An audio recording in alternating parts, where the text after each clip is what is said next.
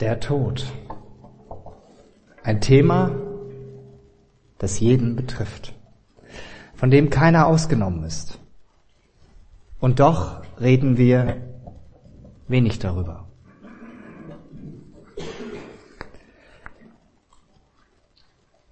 Der Tod wird meistens im wahrsten Sinne des Wortes totgeschwiegen, verlagert an die Seite gelegt, ausgeblendet.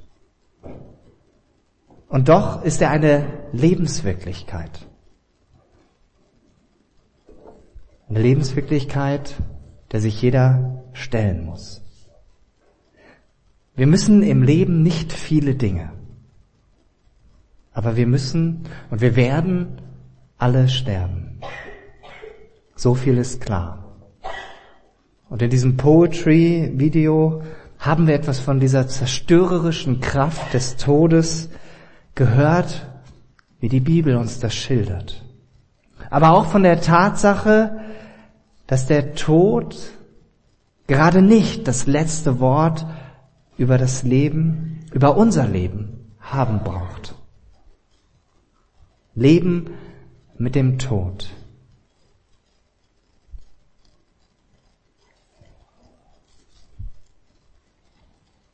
Wie ist es derzeit um den Tod in unserer Gesellschaft bestellt? Wie schon gesagt, wir reden nicht gerne darüber. Ein Tabuthema. Er wird outgesourced, wie man auf Neudeutsch sagt. Abgeschoben in die Pflegeheime, Krankenhäuser und Hospize. Gestern las ich noch in der Zeitung, wo das Thema auch aufgegriffen wurde, dass die meisten Deutschen sich eigentlich wünschen, zu Hause zu sterben, doch de facto sterben die meisten im Krankenhaus. Nicht bei den Lieben, bei den Angehörigen, sondern wenn man Glück hat, ist noch jemand vom Pflegepersonal dabei. Es ist natürlich ein Segen, dass es diese Einrichtungen gibt. Und doch bekommen auf diese Weise immer weniger Menschen seit Jahrzehnten mit, dass Menschen sterben, dass Angehörige sterben. Wenn jemand stirbt, dann stehen die Angehörigen und Hinterbliebenen oft alleine da. Alleine mit ihrer Trauer. Sie finden kaum jemanden, mit dem sie reden können, weil alle denken, sie wollen nicht reden. Dabei brauchen sie nur jemanden, der da ist, der ihnen zuhört, wenn sie reden wollen und mitschweigt, wenn sie schweigen wollen. Der tröstend den Arm um die Schulter legt, jemand, der Halt gibt, indem er da ist. Wenn ich das richtig überblicke, ist im vergangenen Jahr hier aus der Gemeinde Else Pötz verstorben im Januar. Ich weiß nicht, ob noch jemand verstorben ist, aber ich vermute, bei so vielen Menschen hat der ein oder andere auch einen lieben Angehörigen im vergangenen Jahr gehen müssen, gehen lassen müssen. Wir nehmen uns jetzt bewusst einfach einen Moment Zeit, dem Raum zu geben, dass der Tod eine Realität in unserem Leben ist.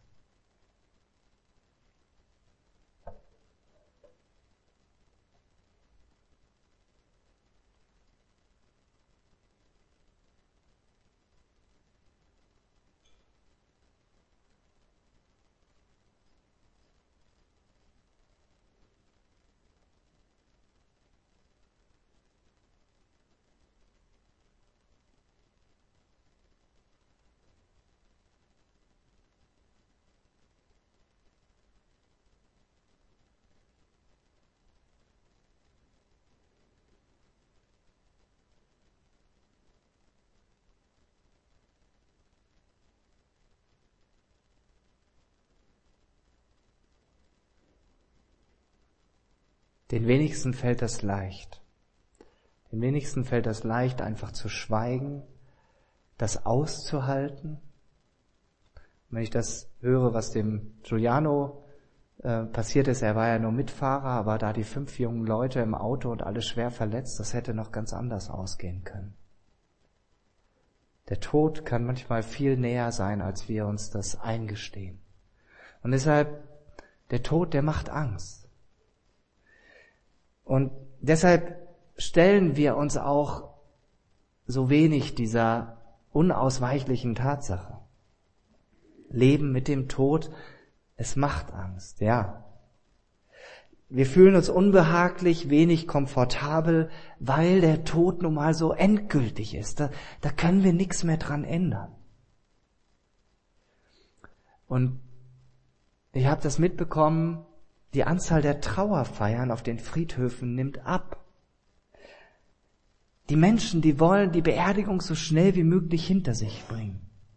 Dann will man keine lange Trauerfeier mehr haben. Am besten nur kurz noch eine Urnenausssegnung vielleicht gar nicht mehr mal mehr der Gang mit zum Grab. Sonst müsste man sich ja stärker mit dem Tod auseinandersetzen. Dabei begegnen wir dem Tod ja in den Medien täglich, hundertfach, tausendfach manchmal. Der Tod und das Sterben sind an der Tagesordnung. Da reicht es einfach nur, den Blick in die Nachrichten zu werfen und wir hören Berichte, wo Menschen ums Leben gekommen sind. Ob in Syrien, Afghanistan durch Selbstmordattentate, ob durch Geflüchtete, die bei ihrer Flucht von Afrika nach Europa im Mittelmeer ertrinken, zu Hunderten, ja zu Tausenden. Wir hören ständig von Gewaltverbrechen im In- und Ausland vom Auto, Bus und Zugunglücken mit Todesfolge. Oder noch schlimmer die Naturkatastrophen, die nicht nur einen immensen wirtschaftlichen Schaden hinterlassen, sondern oft Menschenleben fordern und das nicht zu knapp. Aber diese Form des Todes, der uns in den Medien begegnet, die berührt uns oft gar nicht mehr. Wir hören davon, wir nehmen das vielleicht wahr, wir denken mitunter ein paar Sekunden darüber nach, wie schrecklich das ist und dann, dann sind wir wieder bei uns selbst. Es wäre ja auch eine Überforderung, wenn wir das alles uns zu Herzen nehmen würden. Keiner würde mehr lebensfroh. Oder wenn wir uns die Kinder und Jugendlichen heutzutage anschauen. Bis zum 18. Lebensjahr sehen Kinder und Jugendliche aufgrund von Medienkonsum wie Fernseh, Computerspielen und dergleichen nach Schätzung circa 250.000 Leichen. Stirbt jedoch die eigene Großmutter oder Groß, der Großvater, dürfen viele Kinder den meistens gar nicht mehr sehen oder sich verabschieden. Nein, das ist nichts für die Kinder, ist dann so eine der Elternerklärungen. Und aus diesem Grund werden sie dann auch nicht zur Beerdigung mitgenommen, weil die Eltern denken, man würde die Kinder überfordern.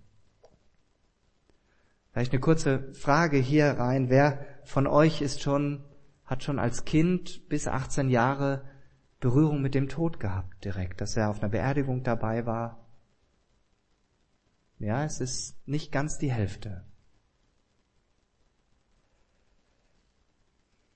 Fakt ist, mit dem Tod setzen wir Menschen uns nicht gerne auseinander. Anders ist es dann, wenn wir auf einmal persönlich mit dem Tod anderer, uns nahestehender Menschen konfrontiert werden. Dann ist auf einmal alles ganz anders. Dann sind wir selbst betroffen, dann müssen wir uns irgendwie damit auseinandersetzen.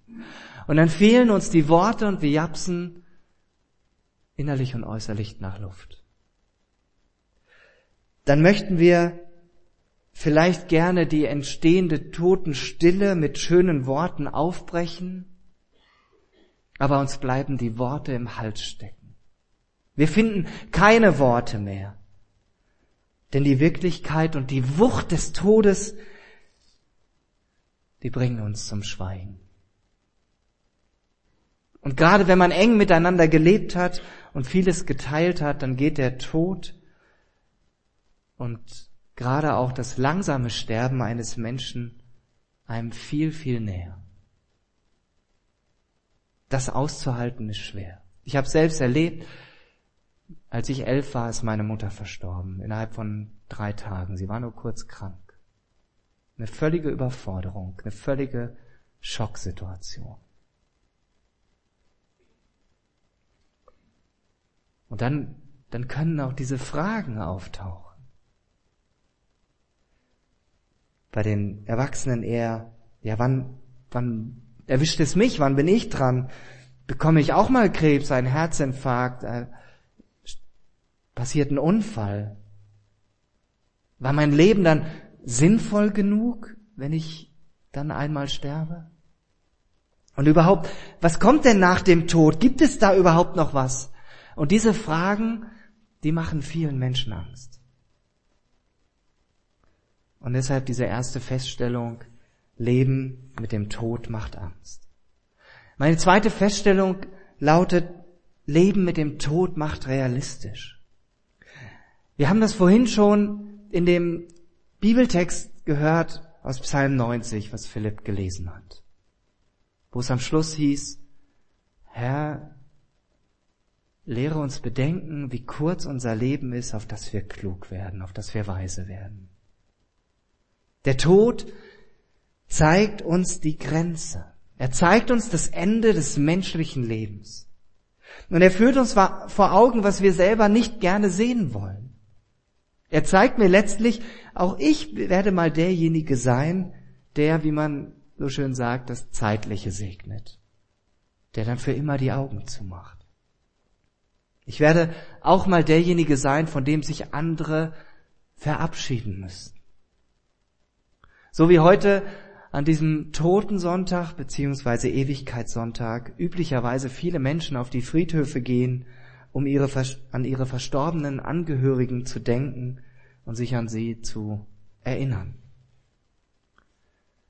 Deshalb ist es ja auch üblich, dass in vielen Kirchen und Gemeinden die Namen der Verstorbenen des vergangenen Jahres vorgelesen werden. Ein bekennender Atheist sagte mal in einer Talkrunde zum Thema Nahtoderfahrung Folgendes. Die Realität des Todes macht das Leben überhaupt erst sinnvoll. Weil das Leben nicht unendlich ist, kommt es darauf an, was wir aus unserem Leben machen. Wenn das Leben unendlich sei, wäre es ja belanglos, ob und wie jemand sein Leben gestaltet und was jemand tut oder lässt. Durch den Tod habe er nur eine gewisse Zeitspanne, in der er tätig sein kann. Davor sei aus seiner Sicht nichts und danach komme aus seiner Sicht ebenfalls nichts. Seine erste Aussage könnte auch glatt von einem Christen stammen, dass der Tod das Leben erst so richtig wertvoll macht. Aber als Christen sind wir überzeugt davon, dass Gott uns dieses Leben geschenkt hat. Und zwar auf Lebenszeit. Logisch. Und diese Lebenszeit, die ist begrenzt durch diese natürliche Grenze, den Tod. Und bestimmt haben viele von euch schon mal diese Redewendung gehört aus dem lateinischen Carpe diem. Pflücke den Tag, nutze den Tag oder Memento Mori, bedenke, dass du sterben musst. Das erinnert an diesen Bibelvers aus Psalm 90, Vers 12, wo das so markant drin steht. Wir haben das vorhin schon gehört. Lehre uns, unsere Zeit zu nutzen, damit wir weise werden. Psalm 90, Vers 12. Oder wie die gute Nachricht Bibel es übersetzt, lass uns erkennen, wie kurz unser Leben ist, damit wir zur Einsicht gekommen. Oder wie Martin Luther es übersetzt hat, lehre uns bedenken, dass wir sterben müssen, auf dass wir klug werden. Es geht also darum, dass wir zu unseren Lebzeiten im Blick behalten, dass unser Leben diese Grenze, den Tod hat. Und dass wir zur Einsicht kommen. Wörtlich steht hier im Hebräischen, damit wir ein Herz der Weisheit, ein weises Herz bekommen. Indem wir das Leben mit dem Tod realistisch betrachten, lernen wir viel bewusster zu leben. Wirklich im Hier und Jetzt zu leben und nicht in der Vergangenheit stehen zu bleiben und darin zu schwelgen oder aus Angst vor der Zukunft das Leben im Heute völlig zu verlieren. Wir lernen den heutigen Tag als Geschenk wahrzunehmen und anzunehmen und uns darüber zu freuen, dass wir leben dürfen. Es ist ein Geschenk, dass ihr alle hier seid, dass wir leben dürfen. Und das Leben fängt nicht erst dann richtig an, wenn ich erstmal einen gut bezahlten Job habe oder wenn ich erstmal verheiratet bin oder wenn die Kinder groß sind oder wenn ich ein tolles Auto habe, tolle Urlaube mache, das Haus gebaut ist, der Baum gepflanzt ist und so weiter. Das Leben findet im Hier und Jetzt statt. Und zwar nur da. Und daran kann die Tatsache, dass wir sterben müssen, uns heilsam erinnern und so unseren Alltag, unserem Alltag einen neuen Blickwinkel schenken. Und das erleben besonders Menschen so, die wissen, ich habe nicht mehr lange zu leben. Die wissen, dass sie in den nächsten Monaten aufgrund von Krankheit sterben werden. Und zwar ist es ganz egal, ob es gläubige Menschen sind oder nichtgläubige Menschen. Sie sagen alle, dass sie bewusster leben und dass sie das Leben als solches mehr genießen. Sie nehmen sich insgesamt mehr Zeit, das, was um sie herum ist, wahrzunehmen und diese verbleibende Lebenszeit bewusst als Geschenk zu nutzen. Ganz ähnliche Aussagen haben auch solche Menschen getroffen, die jemand durch den Tod verloren haben, der ihnen sehr nahe stand. Und die gesagt haben, auf einmal ist mir bewusst geworden, ich muss andere Prioritäten setzen. Dinge, die ich vorher als wichtig erachtet habe, die verlieren an Bedeutung und andere werden mir auf einmal viel wichtiger. Außerdem sagen viele von ihnen, dass, sie, dass ihnen nicht mehr so wichtig ist, das zu tun, was die anderen, wer auch immer das ist, von ihnen erwarten. Wir leben häufig recht angepasst, wir wissen, was andere von uns erwarten und versuchen, diese Erwartung möglichst auch zu erfüllen. Mal passiert das bewusst, aber oft auch ganz unbewusst. Und Menschen, die den Tod vor Augen haben oder aus nächster Nähe miterlebt haben, die kümmert das nicht mehr so viel, was man von ihnen erwartet. Sie leben nicht das Leben der anderen, sondern ihr Leben bewusster. Und deshalb gilt, das Leben mit dem Tod macht realistisch. Aber wie ist das, wenn meine Sicht auf das Leben mit dem Tod genau da stehen bleibt? Wenn ich es nur realistisch betrachte, eben nach der Devise, ich lebe heute und nur heute.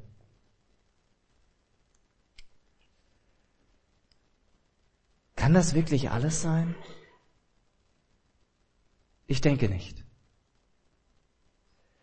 An dieser Stelle kommt hier ganz klar die biblische Sicht ins Spiel. Die Bibel lehrt uns einerseits, dass wir sterben werden, das haben wir gehört. Aber die Bibel spricht auch eindeutig von dieser klaren Perspektive, von dieser Hoffnung, die über den Tod hinausreicht. Wie wir das gerade auch in diesem Video gesehen haben. Tod, wo ist dein Stachel? Wo ist dein Sieg? Wenn es diese Hoffnung nicht geben würde, so sagt schon der große Missionar Paulus im ersten Korintherbrief, wenn die Toten nicht auferstehen, dann lasst uns essen und trinken, denn morgen sind wir tot. Alles wurscht. Alles egal. Und damit zitiert er schon Worte aus dem Alten Testament, aus Jesaja 22, 13. Wenn es wirklich so wäre, dass mit dem Tod alles aus ist, wie leider viele Menschen in unserer doch so aufgeklärten Gesellschaft heute glauben, dann gäbe es keine Hoffnung dann verpufft unser Leben wie ein winziges Nichts in der Weltgeschichte. Aber wenn es wahr ist, wenn es stimmt, dass mit dem Tod nicht alles aus ist, dann, dann gibt es Hoffnung. Dann macht uns das Leben trotz der Realität des Todes hoffnungsvoll. Gott zeigt uns in der Bibel, dass der Tod eben nicht das letzte Wort hat, sondern dass der Tod wie ein Doppelpunkt ist. Jesus selber hat in Johannes 11 davon gesprochen, indem er selbst gesagt hat, ich bin die Auferstehung und das Leben. Wer an mich glaubt, der wird leben, auch wenn er gestorben ist. Und jeder, der da lebt und an mich glaubt, wird nicht sterben in Ewigkeit. Und er hat das nicht einfach nur in einen luftleeren Raum gesagt, sondern in einer ganz konkreten Situation. Auch Jesus hatte gute Freunde. Maria und Martha, zwei Schwestern und ihren Bruder Lazarus. Und in dieser Situation, wo Jesus diese Worte sagte, standen die beiden Schwestern gerade unter Schock. Sie hatten ein super Verhältnis zu ihrem Bruder und auf einmal ist er tot. Und Jesus, der war nicht mal rechtzeitig gekommen, dabei hatten sie ihm doch Bescheid gesagt. Unser Bruder Lazarus ist krank, er wird sterben, bitte komm und hilf ihm. Und er hatte das nicht verhindert. Sie können diese Situation nicht fassen. Und Jesus kommt zu ihnen, nachdem Lazarus schon vier Tage tot ist. Im heißen Israel hieß das, der stinkt schon, der verwest bereits. Und Jesus spricht mit Martha und Maria und er erzählt der Martha, dein Bruder wird auferstehen. Und Martha, die glaubt auch, dass ihr Bruder später einmal auferstehen wird, so wie die Juden das halt damals auch schon geglaubt haben, dass Gott einmal alle Toten auferweckt. Das war die gängige jüdische Lehrmeinung. Und Jesus, was macht er? Er sagt ihr diese unglaublichen Worte, die hier auch an der Leinwand stehen, an der Wand, ich bin die Auferstehung und das Leben. Wer an mich glaubt, der wird auch leben, wenn er stirbt.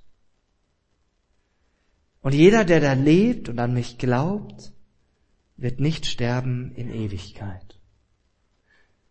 Leider gibt das Deutsche das nicht so gut wieder, wie das im Griechischen hier steht. Weil für Leben werden hier zwei verschiedene Begriffe verwendet. Zuerst wird der Begriff Bios verwendet. Das kennen wir nicht nur vom Computer, sondern damit ist das biologische Leben gemeint. Und wenn er von dem Leben spricht, was über den Tod hinausgeht, steht da Zoe. Zoe meint das ewige Leben, das Leben, das nicht aufhört. Und dann fügt Jesus hinzu und fragt Martha, glaubst du das? Glaubst du, dass ich selber die Macht über den Tod habe und Lazarus ins Leben zurückholen kann? Martha versteht Jesus in dieser Situation überhaupt nicht. Und die Geschichte geht dann so aus, dass tatsächlich Lazarus wieder zum Leben erweckt wird.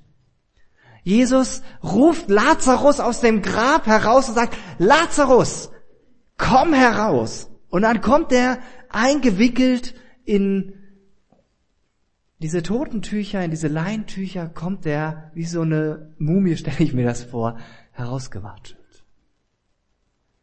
Bekommt so noch einige Lebensjahre von Jesus geschenkt, obwohl er bereits vier Tage tot war. Und Jesus hat dieses Wunder nicht getan, damit die Leute was zu erzählen haben, sondern damit die Menschen, die das mitbekommen haben, glauben, dass Gott ihnen Jesus gesandt hat.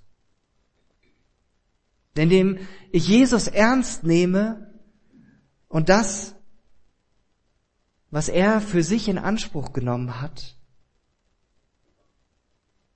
dann kann ich gelassener und befreiter mit dieser Wirklichkeit des Todes leben. Weil Jesus dem Tod die Macht genommen hat, wie er das beispielhaft an Lazarus demonstriert hat. Und weil der Tod eben nicht mehr das letzte Wort hat wie wir es in Offenbarung 21, Vers 4 lesen. Weil Jesus mich mit dieser wunderbaren Hoffnung beschenkt, dass es ein neues Leben, ein Leben mit, mit ewiger Qualität geben wird, wenn wir bei ihm sind, in seinem Reich, salopp gesagt im Himmel. Wer sich im Leben für ein Leben mit Gott entscheidet, der wird einmal bei ihm sein. Und die Bibel spricht in vielen Bildern davon, wie das aussehen wird. Ein Ort, an dem es kein Leid, kein Schmerz, keine Klagen und keine Trauer mehr geben wird. So wie das im letzten Buch der Offenbarung, im vorletzten Kapitel beschrieben wird. Ist es uns diese Aussicht nicht wert, unser Leben daran auszurichten? Wenn ich mein Leben auf diese Zusage, auf diese Verheißung ausrichte, dann brauche ich keine Angst mehr haben vor dem Tod. Im Gegenteil, die Wirklichkeit des Todes befähigt uns viel bewusster, ernsthafter und zielstrebiger zu leben und dieses Leben wirklich wertzuschätzen. Dass Gott uns jeden Morgen neu aufwachen lässt aus dem Schlaf, dieses alte Lied, er weckt mich alle Morgen, er weckt mir selbst das Ohr. Und manche bezeichnen ja den Schlaf als den kleinen Bruder vom Tod, weil da tun wir ja auch nichts. Ja, also wir träumen und wir verarbeiten ganz viel, aber aktiv tun wir da nichts, außer vielleicht schnarchen oder so.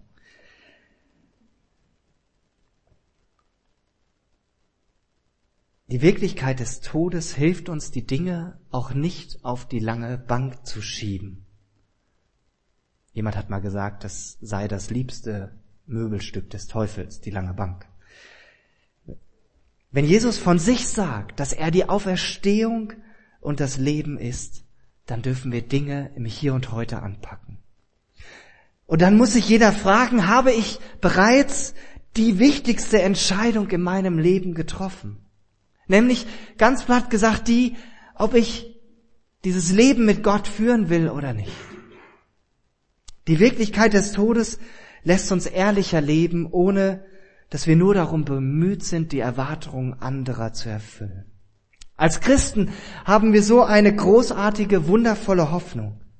Lasst uns mit dieser Hoffnung nicht hinterm Berg halten.